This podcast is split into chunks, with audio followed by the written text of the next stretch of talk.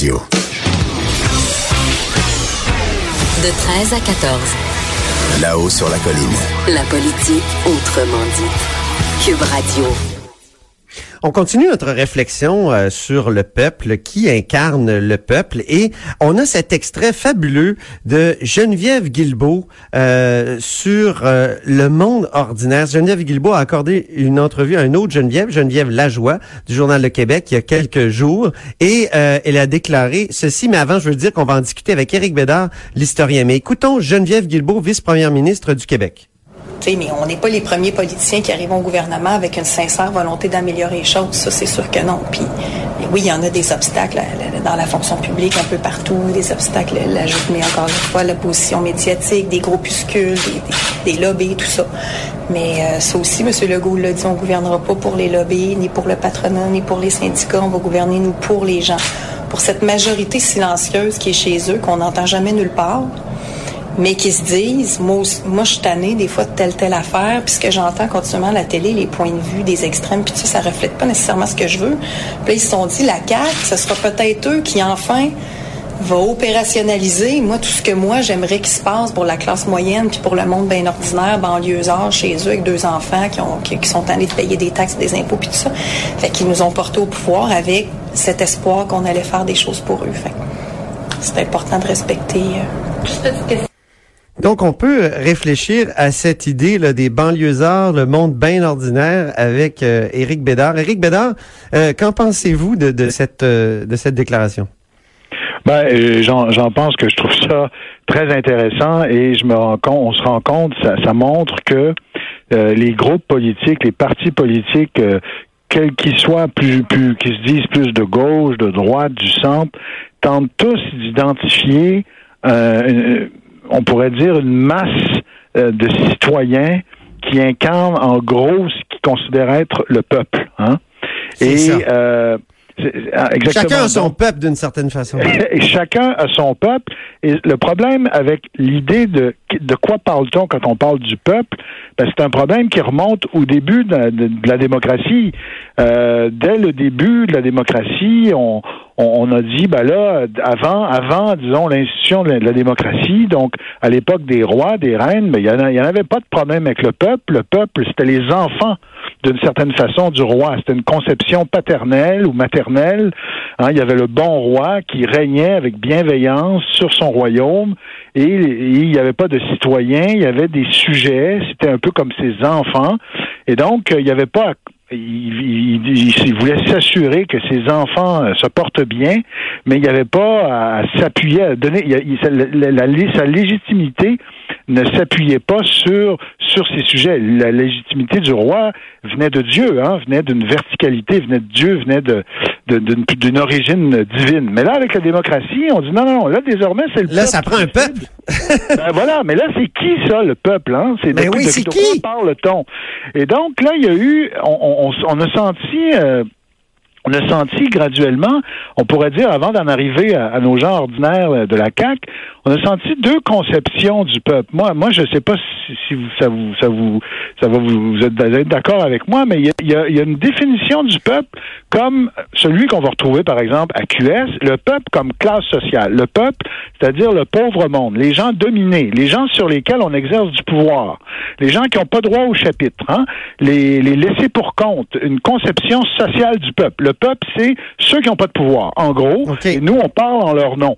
Ça, c'est une conception qu'on voit beaucoup à gauche, hein, généralement. Euh, euh, le, peuple, c'est les gens, c'est les gens qui n'ont pas droit au chapitre. C'est ceux qui ont. Et Catherine Dorion nous a dit, faut s'habiller comme lui comme ce peuple-là imaginaire. Il faut refléter, exactement. Euh, il faut que ces gens-là sentent qu'on parle pour eux, parce que sinon, il y a juste une élite avec des cravates et des hommes. Mais bon. Mais il y a une autre conception du peuple, ça, c'est, disons, traditionnellement un peu plus, disons, peut-être marqué à droite, ou en tout cas marqué clairement chez ceux qu'on appelle les nationalistes en général. Quand euh, les, les gens qui se disent nationalistes parlent du peuple, ils parlent pas de ce peuple-là nécessairement. Ils vont, ils vont vouloir dire par peuple, ils vont dire une culture, une nation, une histoire. Hein?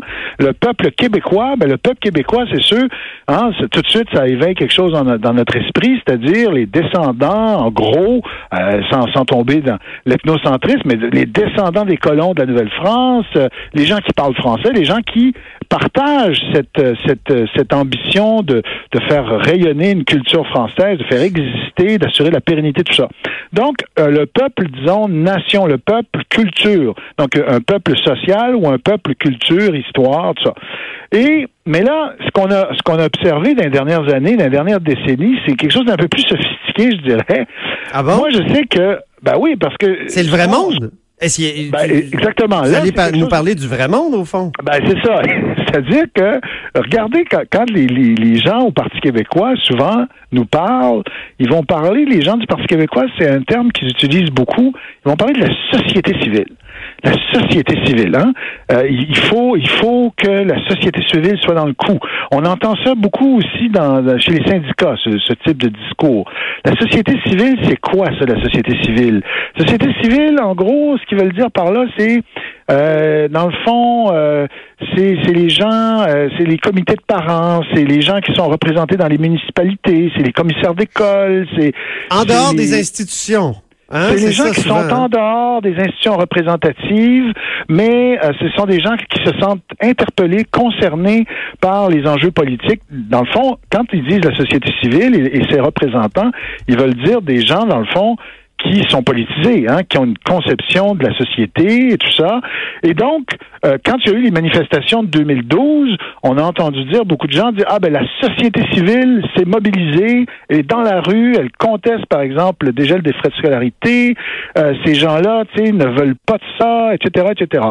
Bon, mais là, ce qu'on a vu émerger euh, face à cette perspective de la société civile, à partir des années 60-70, surtout à droite, c'est l'idée de la majorité silencieuse. C'est pour ça que j'ai beaucoup aimé votre citation.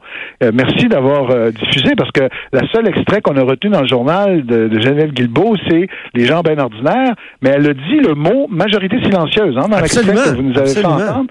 Donc, la majorité silencieuse, c'est un concept. Je vais juste le répéter pour ceux qui n'étaient pas parmi nous. Geneviève Guilbeault donc a dit à Geneviève Lajoie, on va gouverner pour les gens, pour cette majorité silencieuse qu'on n'entend jamais nulle part, pour la classe moyenne, pour le monde bien ordinaire et pour les banlieusards. Exactement. Alors, l'un des premiers chefs politiques qui a utilisé le concept de majorité silencieuse, il est tristement célèbre, c'est Richard Nixon. Richard Nixon, celui qui s'est fait prendre dans le Watergate, euh, euh, le républicain, le président républicain.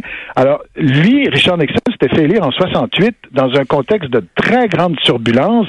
C'était les jeunes qui étaient opposés à la guerre du Vietnam. C'était les émeutes à Détroit et dans les villes, les émeutes souvent euh, de, Noirs hein, qui protestaient contre la violence policière. Euh, c'était un contexte de très grande turbulence. Ben, en, France, il y avait mai 68 et ailleurs en Occident aussi. Mais dans ce contexte de turbulence, de contestation, de revendication, de manifestation, il y a des millions de personnes qui allaient à Washington et qui manifestaient à tout bout de champ. Eh bien, le président Nixon avait utilisé le concept dans un discours. C'est un concept qui a fait mouche, qui est devenu très de, de, de, great silent majority, de majorité silencieuse. Qu'est-ce qu'il voulait eh dire par là? Il voulait dire, il voulait dire, oui, on, on voit tous ces gens là mais à côté d'eux, à côté de ces gens-là, eux, là, au fond, c'est presque pas le vrai peuple, parce que le vrai peuple, là, ben, c'est ce que disait euh, Geneviève Guibault, c'est les gens qui n'ont pas le temps de manifester. C'est les, c'est les parents, c'est les, c'est les familles euh, des classes moyennes, c'est les gens qui payent leurs impôts, c'est des gens honnêtes, mmh. entre guillemets, sous-entendu que ceux qui manifestent, au fond, sont des gens, euh, c'est un peu des anarchistes, c'est un peu des gens qui veulent détruire la société qui, euh, qui, qui, veulent se rebeller contre l'ordre établi. Euh, c'est des gens qui ont peut-être même des agendas secrets, cachés, euh, ajoutés à ça. Je, je, vous écoute, Eric, puis je, je, suis en train de me demander, est-ce que le vrai monde est à droite ce que et, et, et le, la majorité silencieuse est à droite, ce que la société civile est à gauche? Moi, j'ai vraiment cette impression. Exactement. C'est-à-dire que, autrement dit, à droite comme à gauche, on utilise des concepts qui sont des concepts assez abstraits, mais en même temps, on sent que c'est important pour eux, pour les politiciens, autant à gauche qu'à droite. Ils s'accrochent après ça pour donner une légitimité à leur position, à leur revendication, hein, pour dire, au fond, nous, on parle au nom le, le, vrai peuple, c'est nous. Hein? Donc la gauche va nous dire le vrai peuple, c'est les gens articulés, les gens qui ont une vision du bien commun, puis on veut parler en leur nom. Ce sont les déshérités, les pauvres, bon. Et alors que la droite va souvent nous dire les gens ordinaires, c'est-à-dire les gens qui sont pas nécessairement très politisés, c'est pas nécessairement des gens qui sont dans la rue, c'est pas des gens qui ont une grille idéologique euh, très très arrêtée sur le monde, mais ces gens-là, c'est des gens importants. Ils payent leurs impôts, ils sont, ils respectent la loi, ils élèvent leurs enfants. Donc, les deux s'appuient, en fond, sur le même monde. Parce que, ben ultimement, on est tous un corps électoral de citoyens indifférenciés. Au fond, quand on met notre bulletin de vote dans la boîte, on soit un jeune, un vieux, un homme, une femme, un handicapé ou un noir, euh, c'est notre vote qui compte pour la même chose, mais on sent que les, les, les hommes et les femmes politiques euh, euh vont, vont, on dirait, esquisser euh, une sorte de, de, de, masse de gens au, nom desquels ils parlent et ça donne. mais parfois, ils parlent de gens particuliers. Par exemple, je me souviens de René Lévesque qui disait Madame Tartampion de la rue Panet. faut travailler pour elle. Donc là, c'est plus une masse de monde, mais il y a Madame Tartampion, il y a Joe Blow.